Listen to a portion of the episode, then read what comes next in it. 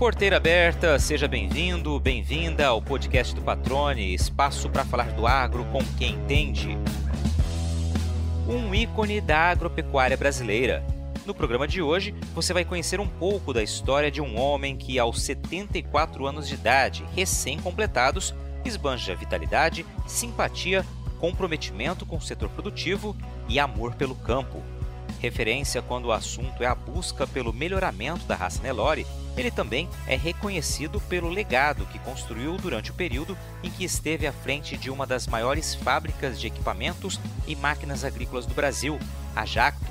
A herança foi a valorização da importância de capacitar e investir no conhecimento dos colaboradores, prática que nunca deixou de fazer parte da rotina dele. Continue aí, que o bate-papo já vai começar. Foi debaixo da sombra de uma árvore com o pasto verde e touros da raça Nelore como companhia que o seu Shiro Nishimura nos recebeu para essa conversa na fazenda Araponga, em Jaciara, Mato Grosso. O local não poderia ser melhor. A propriedade representa a concretização de um sonho para o Nisei, nascido em Pompeia, no interior de São Paulo. Ele é o quinto dos sete filhos da dona Chieko e do seu Shunji Nishimura, técnico em mecânica que deixou o Japão para começar uma vida nova no Brasil no início dos anos 30 e conseguiu revolucionar o mercado de máquinas e equipamentos agrícolas no país. Apesar do contato umbilical com a indústria construída pelo pai, o seu Shiro demonstrou cedo a paixão pelo agro. Ainda na adolescência, decidiu que queria ser pecuarista e batalhou tanto quanto foi preciso para transformar esta vocação em realidade. Entre desafios e vitórias, conquistou respeito e admiração, exercendo também um papel de liderança na adoção da ultrassonografia de carcaça como ferramenta indispensável na busca pela incorporação de mais qualidade na carne Nelore.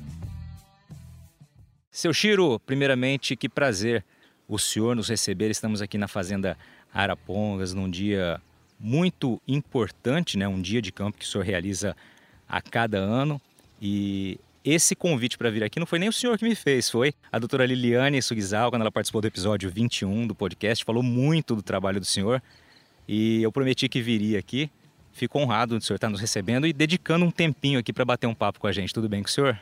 Tudo ótimo. Ah, esses dias nós tivemos uma chuva danada aqui e anteontem e choveu 100 milímetros, acabou com a estrada, mas está tudo bem, tá, a fazenda está verdinho, um precisa de chuva porque está plantando uh, o milho da safrinha, outro precisa de seca para acabar com a colheita do soja, e nós precisamos da chuva por causa do capim, está tudo certo.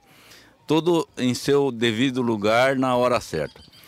Nós agora, hoje, é, é, é uma coisa maravilhosa, porque uma vez por ano nós fazemos o dia de campo. E o dia de campo, eu, eu penso no dia de campo porque é uma forma de eu mostrar todo o trabalho que nós estamos fazendo de melhoramento genético animal. E, e o que vocês vão ver hoje aqui é a cabeceira da safra uh, deste ano. Então, nós estamos pensando que o que vocês vão ver aqui, aqui vai sair os futuros repassadores das minhas vacas PO. Então, nós pensamos em melhoramento dessa forma. Usar os melhores produtos do ano e no próxima safra eles uh, trabalharem com a vacada. Então, uh, é assim que a gente pensa em melhoramento genético animal. Legal, seu Chiro. A gente, certamente, eu vim aqui com o pessoal com amigos, né? O Marcos de Carvalho, que foi um dos que mediou essa nossa entrevista. Grande abraço para ele, obrigado por me trazer até aqui para participar. Tenho certeza que vou sair daqui encantado. Vou experimentar a famosa carne de Nelore, né? Bem trabalhada, que o senhor faz tanta propaganda e toda a equipe ali da, da Confraria da Carcaça Nelore faz. Estou ansioso para isso, mas agora aqui eu queria iniciar um pouquinho esse bate-papo, seu Chiro. A gente costuma no podcast resgatar um pouquinho da história. E a história do senhor, assim como a da família do senhor, é uma história que realmente é exemplar, inspiradora, de muito trabalho. Eu queria resgatar alguns pontos da história do senhor. Seu Shiro é filho do Shunji Nishimura, que chegou aqui no Brasil ainda nos anos 30 e construiu um legado incrível. Eu queria que o senhor falasse um pouquinho, seu Shiro, da sua infância, como foi acompanhando o trabalho do seu pai junto a seus irmãos ali, num tempo em que focaram na indústria, né, na industrialização, construíram aí uma das grandes empresas agropecuárias do Brasil, a Jacto. Eu queria que o senhor me relembrasse um pouquinho dessas memórias. Bom, é, meu pai é migrante, né? Migrante, você sabe, migrante vem pobre. É, ele saiu no Japão numa época que o Japão tinha problema de comida, falta de comida. Então ele veio para o Brasil. Aliás, meu pai veio sozinho. E começou. É, ele tinha um curso que ele tinha feito no Japão que era parecido com o Senai aqui no, no Brasil. Era um curso técnico mecânico. E ele veio para o Brasil jovem, técnico mecânico. Uh, mas uh, no fundo, no fundo, ele virou mecânico, né? Começou trabalhando. Agora, é, meu pai trabalhava 14, 15 horas por dia. É, fim de semana, os mecânicos lá de Pompeia não queria trabalhar. Ele falou: Eu trabalho, só que eu cobro mais caro. Mas assim ele foi levando a vida dele e foi muito bem. É, meu pai é um cara de muito sucesso, mas muito trabalho, mas muita sorte também. De um jeito ou do outro, quando eu nasci em 48, e daí uh, meu pai já não era tão pobre na época, mas também não, é, não, tinha, não tinha nenhum exagero. Uh, faltar comida nunca faltou, mas uh, não tinha excesso para nada. Então, se a gente queria alguma coisa, tinha que correr atrás para fazer acontecer, não é? Eu me lembro do. Eu era guri ainda, sete anos, oito anos.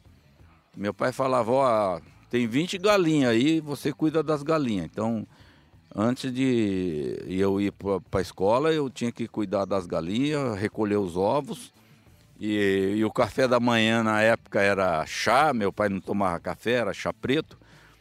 E aí eu perguntava para eles, que jeito que você quer o ovo? Porque não, só tinha que fazer a variação do ovo, era pão com ovo. E isso era é, toda a infância nossa. Então é, não teve tanta fartura, mas também nunca faltou comida para nós. Depois disso, nós fomos para a escola, eu fui para a faculdade, meus irmãos também, e cada um foi seguindo a sua intuição de, de, de formação.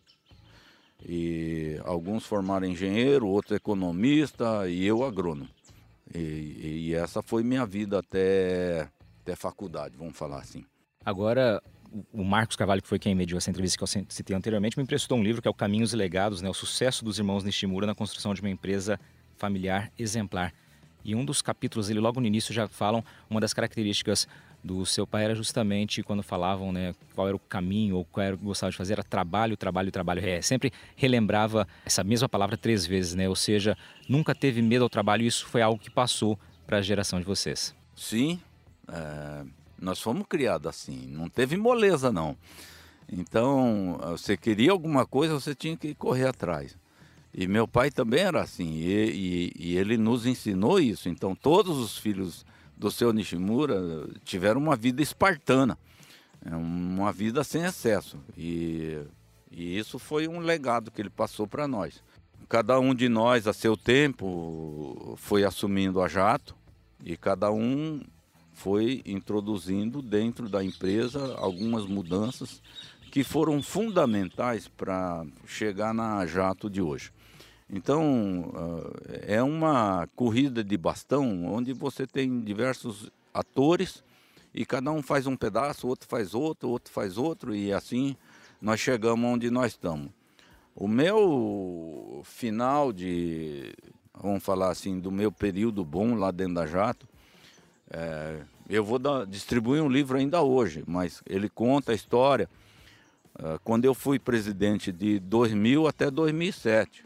E aí, nesse período, uh, nós fizemos grandes mudanças na estrutura da empresa familiar. Então, o que mais eu preocupei nas mudanças da empresa familiar foi é, preparar gente. Então, uh, se nós estávamos pensando em 20 anos para frente, eu falei, sem educação não é possível a gente chegar aonde tem que chegar. Então, a preparação da diretoria, gerência e chefia, toda ela foi feita uh, dando teoria para o pessoal que ia operar os departamentos uh, ou empresa. Então, esse foi meu último trabalho lá dentro do grupo. E eu acredito que foi fundamental, porque isso preparou a base da mudança. Não à toa, o senhor relembrando esse período que o senhor esteve à frente da presidência da Jacto, quando o senhor encerrou a sua gestão ali, é, foi reconhecido pelos colaboradores como o presidente do conhecimento, dado esse trabalho que o senhor levantou Olha, e construiu. Foram, eu, eu fiquei sete anos na presidência e, e nós tivemos sete cursos de. A, a, gente chamava de MBA interno, mas era educação continuada. E, e, isso fez muita diferença. Os atuais presidentes de todas as empresas nossas, são oito, é, eles passaram por esse treinamento lá atrás. Isso foi em 2003, 2004, 2005, por aí. E eu diria que isso foi fundamental, porque assegurou ah, ao grupo nosso a parte dos valores, os princípios, os propósitos, os princípios da empresa.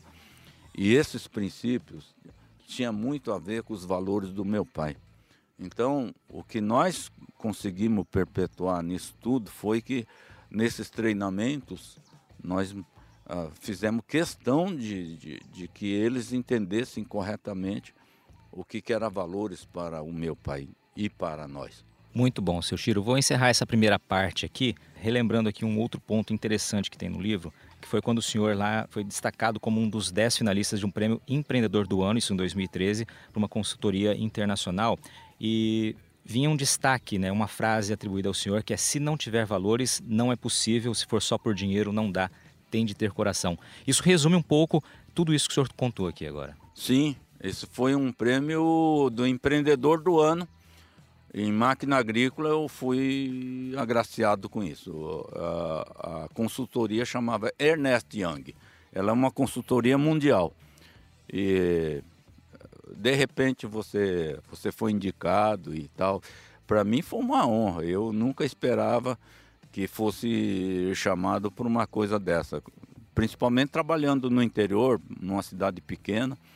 A Pompeia tem 20 mil habitantes, gente. É, é, é um negocinho, né? Numa cidade pequena, no interiorzão. E de repente nós fomos agraciados com isso. Eu fiquei extremamente feliz e honrado. Antes de continuar a entrevista, deixa eu te contar uma novidade que vai mudar o jeito como você compra e vende máquinas, equipamentos e caminhões para sua propriedade. Assim como você, a Rutec sabe o quanto pode ser demorada e complicada a comercialização destes ativos e por isso decidiu inovar para agilizar e facilitar esse processo. Criada por profissionais com mais de 15 anos de experiência no mercado, a startup lançou uma plataforma digital moderna para conectar compradores e vendedores de um jeito prático, rápido e seguro na palma da mão. Além de negociar o maquinário, lá você também pode solicitar análises de crédito e até financiamentos, tudo sem burocracia e com taxas diferenciadas. Para ter acesso a estas vantagens, é só fazer o cadastro no site www.rutec.com.br e aproveitar todas as facilidades que o marketplace oferece para você. Rutec, o seu portal de compra e venda de máquinas. Seu Chiro, eu queria agora entender como a pecuária entra na vida do senhor. Né? Tem uma frase que o senhor disse que aos 14 anos o senhor já sabia que queria ser boiadeiro. Explica isso para gente. Eu, por alguma razão, com 14 anos, eh, eu falei, eu não quero trabalhar na Jato. Tinha muito conflito de irmão e não sei o quê, e coisa de moleque, né? Não, moleque, você sabe, moleque com moleque. Aí, nós somos muitos irmãos, então, de repente, as coisas ah, ah, viram no braço, né? Os entendimentos. E aí eu falei, ah, eu não quero ficar nesse negócio não, porque isso aqui é muito chato. Não... E eu resolvi que eu queria fazer alguma coisa diferente. E aí eu fui descobrindo as coisas. Meu pai um dia falou, oh, você podia ser médico. Eu fui no hospital, eu falei, não, é aqui entra chorando ou sai rindo, você tá doido, um negócio doido desse para mim não serve. Então, no fundo, no fundo, eu fui eliminando as opções, eu cheguei que eu poderia ser um pecuarista. Então, é, é uma coisa que eu gostava, mas não conhecia direito, é, mas foi uma opção. E, e essa opção ficou comigo, eu fui para a faculdade, eu tive grandes professores lá na, na faculdade de Jabuticabal, a Unesp de Jabuticabal, e, e lá tinha um grupo que gostava de pecuária, a minha república era de pecuarista, lá de Prudente, gente que já vinha do avô, do pai, então isso me ajudou bastante nas conversas que nós tivemos dentro da faculdade e dentro da República também. Então, aliás, até fora da República, porque muitas vezes era férias e, e eu, eu, acabava indo nas fazendas deles e, e vendo as atividades dos, dos, amigos meus. Foi muito enriquecedor esse período, né? Depois que eu formei na faculdade, eu fui abrir fazenda lá no Pará. Uh, tinha projeto Sudã lá da Jato, e aí eu é, não sei se a turma sabe o que é Sudão, mas era a Superintendência do Desenvolvimento da Amazônia. E o que, que é que isso permitia? Era nós uh, poder usar 25% do imposto de renda da Jato aplicado numa propriedade uh, lá no, no Pará. E eu comecei a vida por aí. Depois o Pará ficou ruim para mim. É, negócio de pastoral da terra, gente querendo invadir a fazenda. Aí, na verdade, eu fugi de lá. Mas isso daí e... o senhor tinha quantos anos quando o senhor tocou, começou a tocar essa fazenda? 30 anos, mais ou menos, 28, 30 anos. Aí, não, eu comecei com 26. E, e depois nós viemos para cá, para o Mato Grosso. E nós fomos muito mais felizes aqui no Mato Grosso. Então, eu estava indo muito bem aqui no Mato Grosso. Até que veio o plano Collor de Mello, e congelou o dinheiro da Jacto, uh, o dinheiro que tinha no banco.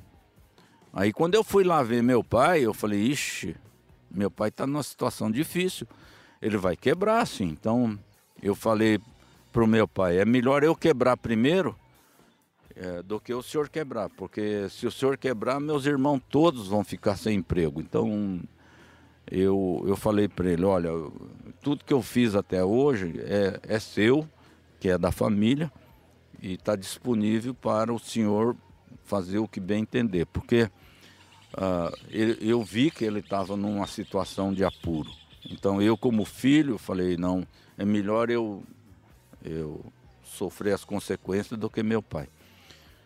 E assim eu fiz, então eu tive que mudar para São Paulo nessa época, foi nos anos 91 que nós tivemos um problema sério.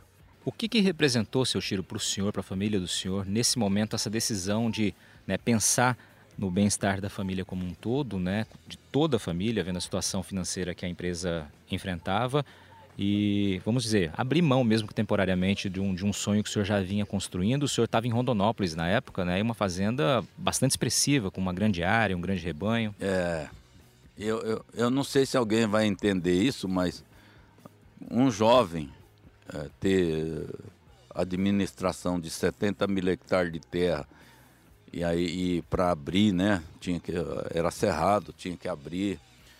É, eu já tinha 13 mil cabeças de gado. Eu, eu me considerava um cara que já tinha vida própria. Mas aí eu tive que destruir esse sonho. Então, uh, mas você tem que escolher. A vida, alguns momentos tem escolha. E eu, eu tive que escolher ou ficar, uh, é, vamos falar assim, não, é arrogante, é, é, é, quando você quer é, defender só o seu, é, eu esqueço essa palavra, mas uh, não importa. Uh, você olhar só para você. Eu olhei para mim, olhei para o meu pai e eu falei, eu devo tudo isso ao meu pai, então eu acho que eu tenho que socorrer meu pai. Essa foi a decisão.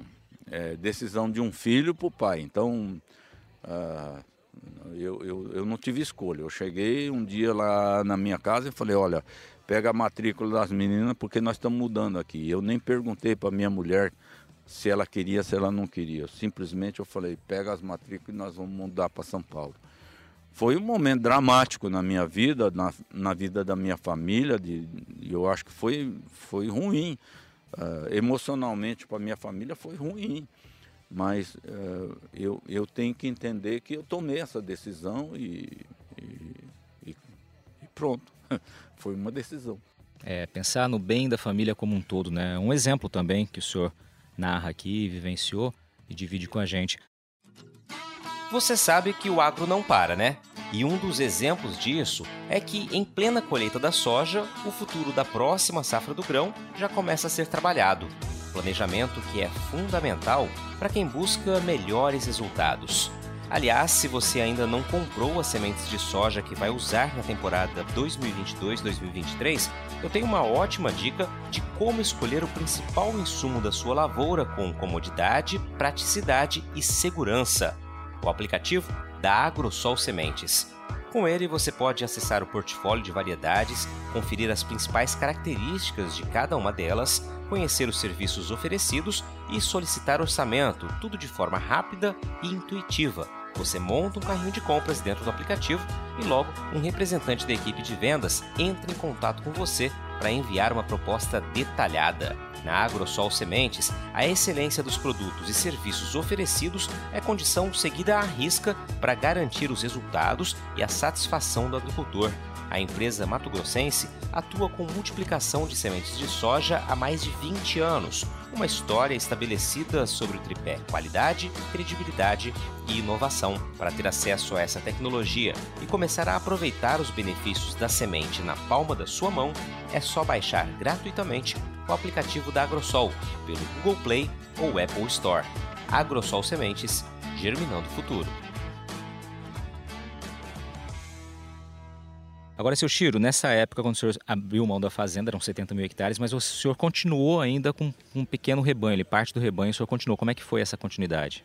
Olha, é, isso que vocês estão vendo aqui hoje era uma coisa que eu comecei em 88.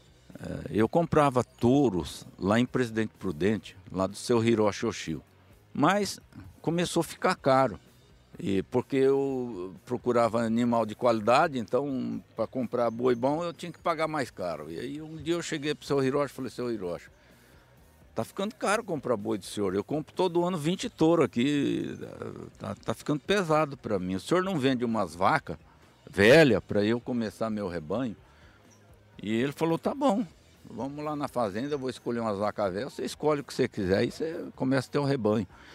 Eu tive essa vamos dizer, uma benção de, de, de seu Hiroshi permitiu fazer isso.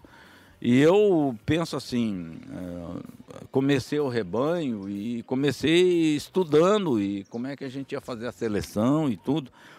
E, e, e foi muito bom. Eu, com todo esse processo, eu consegui fazer touros para meu próprio consumo aqui no, no Rondonópolis. E aí eu fazia prova de ganho de peso, naquela época, já em 89, 90, e eu classificava os melhores animais e levava para minha fazenda.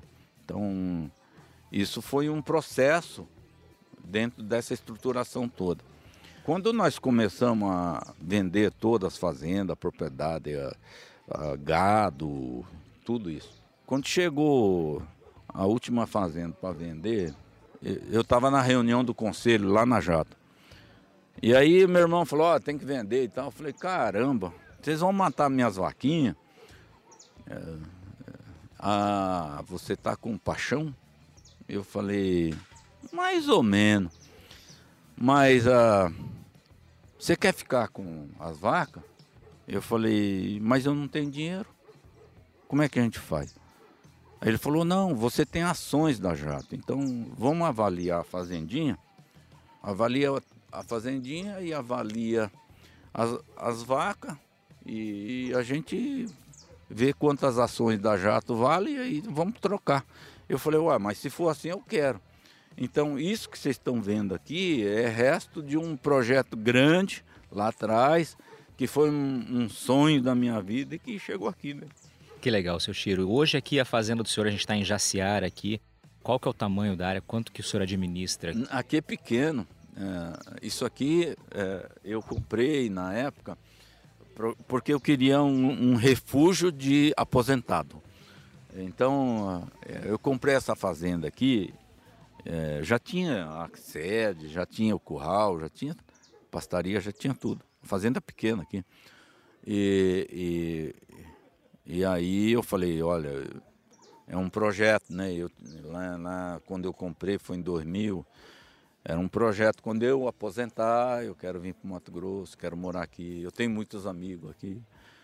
Eu falei, sem nada lá no Mato Grosso é capaz de eu não ir mais no Mato Grosso, nem ir ver meus amigos. Então eu, eu tinha essa ligação aqui. Mas aí chegou um momento estranho, porque quando eu fiz 65 anos, que era para aposentar, nós estávamos aqui na sede da fazenda comendo um churrasquinho. Aí a minha mulher falou assim: Ô, oh, 65 anos, né? Eu falei: É, é, tá bom. Você pensa que eu venho morar com você aqui? Vem não. Eu falei: Caramba, você sabe que eu estou preparando isso tudo e é um sonho meu e tudo. Ela falou: Eu não venho morar com você aqui, não. E eu falei, uai, mas eu não vou separar de você, como é que nós vamos fazer? Ela falou, ó, bom, eu vou te dar um, uma brecha. Você pode ir lá, fica duas semanas lá na fazenda e tal, depois você volta. Aí eu fiquei meio sem jeito, porque eu perdi, perdi meu rumo. Aí eu chamei minha filha, que mora aqui em Rondonópolis, casado com o Roberto Aguiar. Falei, Elisa, mamãe não veio morar aqui. Então é o seguinte, acho que é melhor você tomar de conta desse negócio. E eu falei, fazenda não é grande. E se for dividir com as tuas irmãs, eu tenho quatro filhas, eu falei, vai ficar um sitinho para cada um. E o meu sonho é que o dia que eu não tiver mais presente, alguém continue o trabalho que eu estou fazendo de genética, de melhoramento genético. E ela, e ela trabalha comigo aqui, ela gosta, ela gosta de gado, gosta de genética. Eu falei, as fazendas aqui com, com vaca é tudo sua. E assim eu fui preparando a transferência, porque para você doar uma fazenda, você tem que chegar e pagar imposto, e aí é um buzilhão de dinheiro. Então, é, eu fui me preparando e tal, devagar, fui transferindo a fazenda para ela. E Aí hoje todas as fazendas estão no nome da Elisa. Ela ficou com o gado e, e, e a fazenda. Então, isso é o que eu chamava de bônus para ela. É uma coisa, né? Foi, foi doação. Mas eu falei que ela tinha que carregar um ônus. O é, que, que era carregar esse ônus? É cuidar do pai até morrer. Ela falou, tô ferrado. Mas aí, para emendar essa conversa, o senhor mora aqui hoje? Como é que administrou isso em casa? Não, eu, eu, eu continuo na história da minha mulher. Eu, é 15 dias para lá e depois eu venho e fico mais 15 dias para cá. E, assim, Mas o compromisso dos 15 dias está honrado. É, mais ou menos. Teve um tempo aqui que eu tinha muito trabalho aqui, eu fiquei um mês aqui, ela já chiou. Né? Mas tá bom, eu acho que nós estamos conseguindo equilibrar a vida particular com fazenda e tá dando tudo certo. Você sabe que, além de ser o maior produtor de soja do Brasil, Mato Grosso também é uma referência na exportação do grão para outros países, né? Mas você sabia que o consumo da soja mato-grossense dentro do estado tem crescido gradativamente? É, nas últimas quatro safras, o aumento médio da nossa demanda interna girou em torno de 5% ao ano, resultado direto do investimento na verticalização da produção. como o que é feito pela RUT Brasil. A empresa processa mais de mil toneladas de soja por dia, transformando o grão em farelo, que atende aos mercados nacional e internacional, e óleo, que é direcionado para a produção de biodiesel. Instalada no Distrito Industrial de Cuiabá, a fábrica vive um momento de expansão, com expectativa de ampliar já para o ano que vem a capacidade de processamento para 1.400 toneladas de soja por dia. Fundada em 2016 por empresários com mais de 30 anos de experiência no agronegócio, a RUT Brasil prioriza a qualidade dos produtos e serviços prestados, seguindo rigorosos programas de boas práticas de fabricação, com o orgulho de ser uma empresa que acredita em Mato Grosso. Para conhecer mais, acesse www.rutbr.com.br.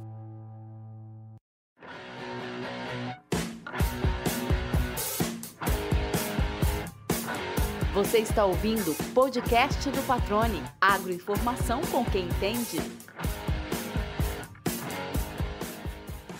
Legal, seu Chiro, vendo o senhor pessoalmente aqui conversando, a gente está aqui na fazenda, o pessoal que está ouvindo está tá percebendo né, a movimentação do gado, dos passarinhos, do pessoal passando aqui para o dia de campo. A gente vê um brilho no olho do senhor que é fantástico, é, é, de admirar realmente o que traduz essa paixão que o senhor tem pela atividade. E o senhor falou em trabalho, eu queria que o senhor falasse um pouquinho do trabalho que o senhor desenvolve aqui na propriedade. O senhor já falou genética, trabalho, qualidade, que é um trabalho de melhoramento da raça. Eu queria que o senhor falasse um pouquinho como começou esse trabalho, esse olhar do senhor para buscar sempre avançar na qualidade da carne Nelore. Olha, essa história da carne começou basicamente há 10 anos atrás com a visita da doutora Liliane Sugizawa, da DGT Brasil. O Irineu Gonçalves, que é meu amigo há muito tempo, ele falou: Olha, você tem que levar a Liliane na fazenda porque ela tem uns projetos interessantes e eu quero que você conheça. Então eu trouxe ela para cá e aí começamos a fazer, escanear né, ultrassom na, no gado. Ah, e ela me chamou a atenção na época, falou: Olha, você tem uma coisa aqui que você não está dando valor. Ah, você tem 15% de vaca aqui que tem ah, mais de 3 de marmoreio. E eu não sabia nem o que, que era marmoreio. Aí interessante disso tudo foi o seguinte. Um, um, uma vez que a Liliane estava aqui, eu não sei se foi na segunda viagem, nós estávamos embarcando umas vacas para o frigorífico e, e uma delas quebrou a perna. E aí nós carneamos e guardamos aqui. Quando a Liliane acabou o trabalho dela, nós falamos, vamos fazer um churrasquinho aqui. Ela comeu a carne e falou, nossa, Chiro, tem uma carne excepcional aqui. Da onde é essa carne? Você foi buscar algum lugar especial para mim? Eu falei, não, isso aqui é daquela vaca que quebrou a perna no embarque. Ela falou, é maravilhosa essa carne. Então, é bom que você dá uma olhada nesse negócio porque é maravilhoso. Me despertou a história da carne de qualidade. Então, saindo desse projeto, falando em carne de qualidade, começou esse trabalho ou focando ultrassom e carne de qualidade. Essa foi a, a, a balanceada e de lá para cá a gente tem feito um trabalho maravilhoso em cima disso. E eu penso que marmoreio, quando nós falamos lá no primeiro evento de 15% do meu gado, é, hoje é, já está em 60% nas minhas vacas. Então, dentro desse projeto, eu acho que mais duas gerações eu vou estar em 100% de marmoreio. A gente chama marmoreio, mas é marmoreio de 3% acima. Essa é a, a, o ponto em que o marmoreio influi na maciez da carne. E o nosso Nelório hoje, ele precisa dessa maciez. Então, é, o trabalho que nós estamos fazendo aqui tem tudo a ver com o marmoreio, mas o marmoreio tem tudo a ver com a maciez da carne, a suculência da carne. Então, isso dá sabor na carne do Nelore. Isso tem sido uma coisa muito importante. E aí, há uns anos atrás, começou a história do, da confraria lá na fazenda na fazenda do Olímpio, na Cangaiana, lá em Cuiabá. E aí juntou o grupo de baiano que estava fazendo ultrassonografia com o grupo daqui do Centro-Oeste. E aí nós resolvemos fazer um grupo de WhatsApp para falar de confraria da carcaça Nelore. Então, confraria nasceu em Cuiabá e, e foi uma iniciativa do nosso finado Humberto, mas eu também estava junto, e os baianos estavam juntos, e o Olímpio estava junto. Então, nós, nós, um grupo de criadores. E aí, com essa história de falar carne de qualidade, nosso grupo foi aumentando e, e, e a confraria está aumentando. Eu, eu não sei hoje quantos confrades nós somos, mas eu tenho certeza que passa de 80 fazendas envolvidas nisso. Então, quando nós falamos de, de tanta fazenda, se multiplicar pelas vacas que tem, já é um lote grande. E eu acredito que se a gente conseguir fazer, é, vamos falar assim, a disseminação dessa genética mais uh, ampla, quer dizer, mais ampla em vez de ficar nós, uh, criador de PO, para outro criador de PO, não, é do nós, criador de PO, para o cara que faz engorda e confinamento e, e, e, e vende a carne para o frigorífico. Se nós conseguir fazer esse link direito, a, a possibilidade de melhoria da carne brasileira ela vai aumentar rápido.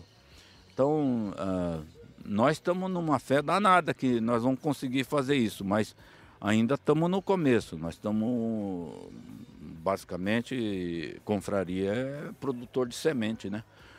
Agora, produtor de larga escala, nós precisamos trazer ele para perto para ele perceber o que, que é que nós estamos fazendo. Uma das coisas que eu faço aqui na fazenda e, e todos os meus eventos de leilão, expogenética Uberaba, confraternização, eu, eu crio aqui as minhas matulas. Ninguém sabe o que é matula, né? Matula é uma novilha que é descarte e que e, e ela não vai para reprodução, mas como ela é marmorizada, quer dizer, ela tem mais de 3% de marmoreio, eu reservo ela para mim aqui e quando vai ter abate, eu abato ela pra, para o evento. De tal forma que, que as pessoas que vierem aqui, eles vão ter, eles vão ter a degustação dessa carne. Degustação. Então, quando você tem degustação, você come a carne, você vai ver que ela é diferente. Ela é macia, saborosa, tem um odor diferente, o cheiro, de, sabe? Essas coisas que faz bem para o paladar. E é isso que nós estamos focados, porque nós queremos que quem é, saboreia a carne, quem prova a carne, ele ele guarda isso no cérebro e fala assim: ah, outra vez que eu for comprar carne, eu quero essa carne. Então, é isso que nós estamos trabalhando. Eu falo que hoje o consumidor de cidade já começou a entender isso. Então ele olha na gôndola do supermercado e fala assim: ah, essa tem marmoreio, é essa que eu quero para fazer meu churrasco. E eu acho que é aí que a conscientização do público da cidade entender o que nós estamos fazendo. Que o que nós estamos fazendo vai ser agradável ao consumidor. Excelente. É importante quando o senhor fala desse olhar para o consumidor, que isso também remete a uma citação que tem no livro que eu mencionei há pouco, que conta a história da família de vocês. Tem um momento em que conta do capítulo em que o senhor está presidindo a Jacto, que um sobrinho do senhor fala que o senhor tinha um olhar para a fábrica como cliente sempre. Esse era um, um ponto que o senhor também traz aqui para esse dia a dia da fazenda, pelo relato que o senhor trouxe, né? ou seja, buscar a melhoria da qualidade da carne, maior maciez, né? um sabor mais refinado, justamente para agradar cada vez mais o consumidor e o consumidor passar a entender, como tem passado, a importância de escolher uma carne que tem um diferencial. Eu acho que qualquer um que quer ter sucesso na vida, se ele não souber para quem que ele está fazendo a coisa, não dá certo. Você pode fazer a melhor coisa do mundo, mas se você não sabe para quem que você está fazendo, isso não, não, não, não dá continuidade de longo prazo. Eu penso que se nós nós estamos fazendo as coisas e sabendo para quem nós estamos fazendo, isso aqui tem continuidade. Eu, eu penso que nós vamos ter a minha geração, a geração da minha filha, uh, produzindo carne de qualidade. Assim, eu penso que a confraria está envolvido nessa atitude. Então, é, eu imagino que, eh, sei lá, daqui 10 anos, 20 anos, o Brasil vai reconhecer isso em larga escala, eh, que, que aqui nós temos carne de qualidade. O que tem, assim, mais na mídia, no marketing, a carne Angus é a melhor carne do mundo. Isso é um marketing.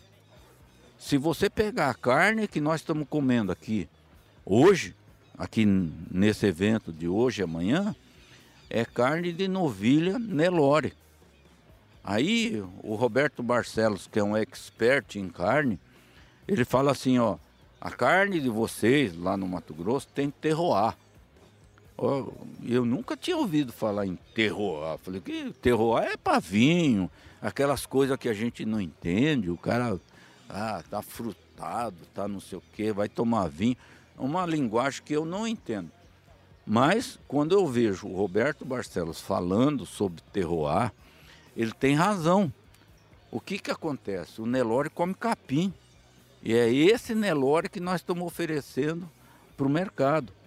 Então, ah, se a gente tem uma carne de qualidade e ainda tem esse animal consumindo capim, o que nós vamos ter, o terroir dessa carne, é aquele cheiro, que ele, é, é diferente. Então, ah, nós temos que entender o seguinte: ah, se nós temos isso aqui no Brasil, cara, isso aí é um projeto maravilhoso. Nós podemos vender para o mundo.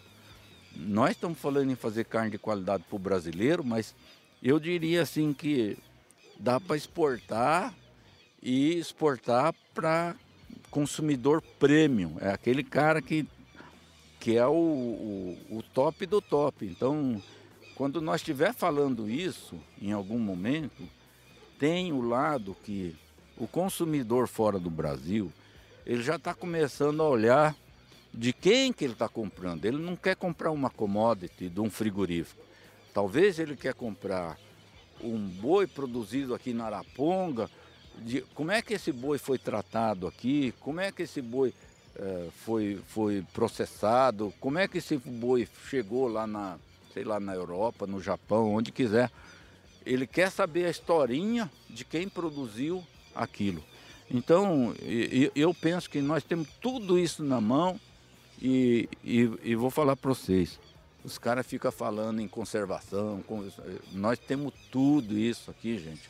Nós, nós somos um, um, um produtor que é possível fazer tudo isso, o nós não sabemos é falar para os outros. Nós não estamos fazendo o marketing necessário.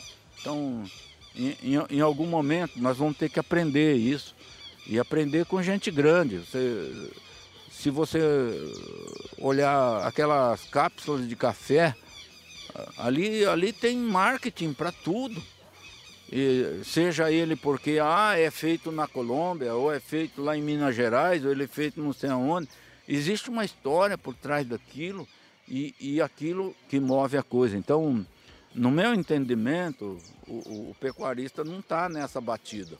Ele precisa entrar nessa batida porque é, é para atender o cliente. Eu, eu acho que nós temos muito a desenvolver ainda nesse processo, mas é, eu, eu, eu penso que eu penso que nós somos capazes. Seu Chiro, aproveitar só que o senhor comentou o consumidor para a gente fechar esse capítulo do consumidor aqui. O senhor já viajou o mundo, experimentou carnes diferentes em diferentes locais do mundo. O que o senhor fala da nossa carne Nelore com esse diferencial que o senhor mencionou? É, eu não vou falar eu não, eu vou falar meu primo, meu primo japonês. Meu primo japonês é diretor, ele era diretor da NHK. NHK é, é, é a televisão estatal japonesa. Ele veio aqui no Mato Grosso e, e eu falei para minha mulher, falei assim, ó, vamos. Ele veio com meu pai, meu pai viu ainda. E falei, pega um pacu lá e vamos assar um pacu para ele. O japonês gosta de peixe. Aí, bom, eu fiz isso, pedi isso para minha mulher, mas eu fiz um, um, uma alternativa, né? Peguei uma picanha que eu tinha na, na geladeira e botei lá no, na churrasqueira. Aí nós servimos a janta e meu primo falou, ô Chiro, esse peixe seu cheira, cheira barro. Japonês é muito delicado com o negócio de peixe. Ele falou assim, não está muito bom. Eu falei, então peraí. Peguei o espeto e cortei um pedaço da picanha e falei, experimenta isso aqui. Aí ele experimentou e falou assim, por favor, troca os pratos e os talheres. Aí botei. E tava ele e um outro japonês. Os dois comeram a picanha. Uma picanha. Aí você olha assim, tá bom. Gostou, né? Ah, muito bom. E anos depois eu fui para o Japão. E ele me levou numa churrascaria do Japão. Aí lá no meio da, do churrasco ele falou assim, gostou? Eu falei, ô oh, Haru, é diferente. Eu não quis ser mal educado. É diferente, quer dizer, eu não gostei. Mas eu não podia falar, que eu sou convidado dele, eu não podia falar para ele que eu não gostei. Eu falei, ó, é diferente. Eu falei, é, você não gostou, né? Ó, se você quiser abrir uma churrascaria aqui em Osaka, eu vou ser teu sócio. Você traz essa picanha lá do Mato Grosso que eu quero ela aqui. Ele falou assim, eu já andei o mundo inteiro. Estados Unidos, Europa, África do Sul, Austrália. Eu já comi carne em todos esses lugares. Nenhuma carne em nenhum lugar foi igual aquela carne que você me serviu no Mato Grosso. Ora, se essa é a avaliação de um diretor de televisão de uma estatal japonesa, ele falou, aquele cheiro da carne, aquela maciez, tudo, aquilo, para mim, está reservado aqui no cérebro. Isso é uma coisa maravilhosa. E eu não vou esquecer até até morrer, porque isso aí está gravado no meu cérebro. Então, nós temos um, uma coisa valiosa. Nós não estamos sabendo explorar qualidade e credibilidade. Na era da informação e com tantas notícias falsas, é fundamental saber onde encontrar conteúdos produzidos por quem sabe que o bom jornalismo exige responsabilidade. E foi comprometido com você que o portal Lei Agora montou uma estrutura robusta, com uma equipe experiente focada em comunicar de um jeito diferente e dinâmico o portal se tornou a primeira multiplataforma com conteúdo online e audiovisual em Mato Grosso. Lá você fica sabendo tudo sobre política, esporte, cultura, entretenimento e também sobre agronegócio. Toda quarta-feira à noite tem o programa Agro Agora, apresentado pela produtora rural Adriane Steinmetz, que, aliás, foi a entrevistada do episódio número 5 do podcast. Vale a pena você conferir a história dela. No Agro Agora, a Adriane fala de temas importantes do setor, com o conhecimento de quem também está do lado de dentro da porteira. Para acessar todo esse conteúdo no site ou nas redes sociais, é só digitar leiagora.com.br. Maravilha, seu Chiro. Agora eu vou trazer para dentro da fazenda para a gente partir para o final aqui da entrevista. E para o pecuarista, né? O senhor falou que ele tem que observar. É o marmoreio que vai mudar o valor da carne dele? Para onde o pecuarista tem que olhar para realmente é, também ser mais um a buscar essa, essa transformação que o senhor vem narrando aqui? A ultrassonografia ela permite, ela permite mais coisa. A ultrassonografia ela mede área de olho de lombo. Quando você compra uma bisteca lá no, no açougue, aquela carne redonda que está dentro da bisteca, aquilo chama área de olho de lombo aquele é o elemento que mais vai trazer dinheiro para o criador e para o confinador, o cara que vai matar o boi. Por que isso? Porque quanto maior a área de olho de lombo, que é aquele redondo lá dentro da bisteca, quanto maior aquilo lá, ele mais rendimento dá na balança. Então você mata um boi, Você pesa o boi antes de matar, tira o couro, barrigado, não sei o que, vai passando a carcaça. Quanto maior a área de olho de lombo, mais rendimento dá no frigorífico. Então, normal de você pegar um boi desse de boiada, ele vai dar 52, 53, quando muito bom, dá 54% do peso vivo e o peso morto. Na seleção que nós estamos fazendo, a gente já está chegando em 57. Mas eu tenho certeza que tem animais nossos que vão dar 60. Então, isso é dinheiro no bolso. E eu falo que isso é muito importante. Isso aí é, faz parte das medições de ultrassonografia. Depois você tem uh, ah, EGS. EGS é aquela cobertura de gordura. O que, que importa a cobertura de gordura? Importa que a novilha que tiver a cobertura de gordura, ela vai emprenhar mais cedo. Então isso para criador também é importante, porque vai emprenhar mais cedo, uh, mais precoce. Então isso é... E o marmoreio é a cereja do bolo. Então uh, eu falo que é o, o mais importante para a gôndola do supermercado. Ou seja, vale a pena investir nessa transformação. Claro. Se você vai fazer uma IATF, vai gastar 30, 40 reais e você vai ganhar uma rouba a mais lá na, na, no gancho do frigorífico, isso é conta matemática, gente. O quanto você gastou e quanto você vai receber de volta. Eu, eu para mim, é, é um, é, isso não tem volta.